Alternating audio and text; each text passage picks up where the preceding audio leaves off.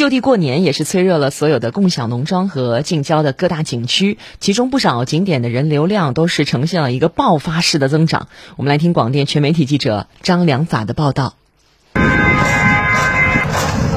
连日来，位于吴中区东山镇的青蛙村共享农庄，前来休闲观光的游客络绎不绝，尤其是各类亲子游玩项目，现场人气爆棚。我们就本地的，就附近转转，因 为不是都不能出去嘛，这边还可以吧。这里空气好，然后呢，主要带着孩子们亲近大自然，亲近我们的土地。到这里来呢，也没有违背政府说的就地过年，也能呢得一时之悠闲，也挺好的。青蛙村共享农庄地处最西南，正对三山岛，北临陆巷古村，紧靠长崎码头和环岛公路，是江苏省首批一村一品杨梅示范村。农庄以湖墨叠翠、果茶西巷为主题，依托西巷山林果茶基地，形成以碧螺春茶叶与果林混种的独特田园风光。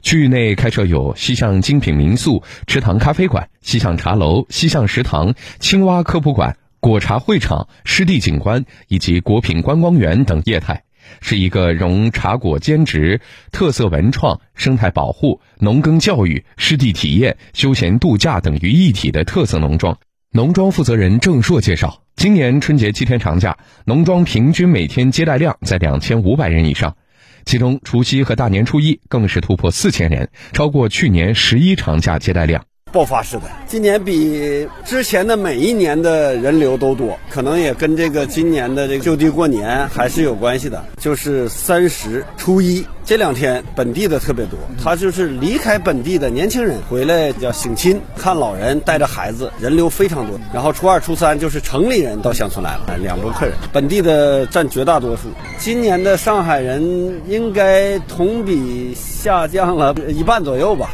春暖花开的时候，天气好的时候，我们认为呢，这个流量不会减，可能春节的这波流量会一直延续到五一。为了让留苏人员更好的过年，自古为祈福圣地的穹窿山景区也设置了多重的祈福小互动，让游客感受祈福的快乐。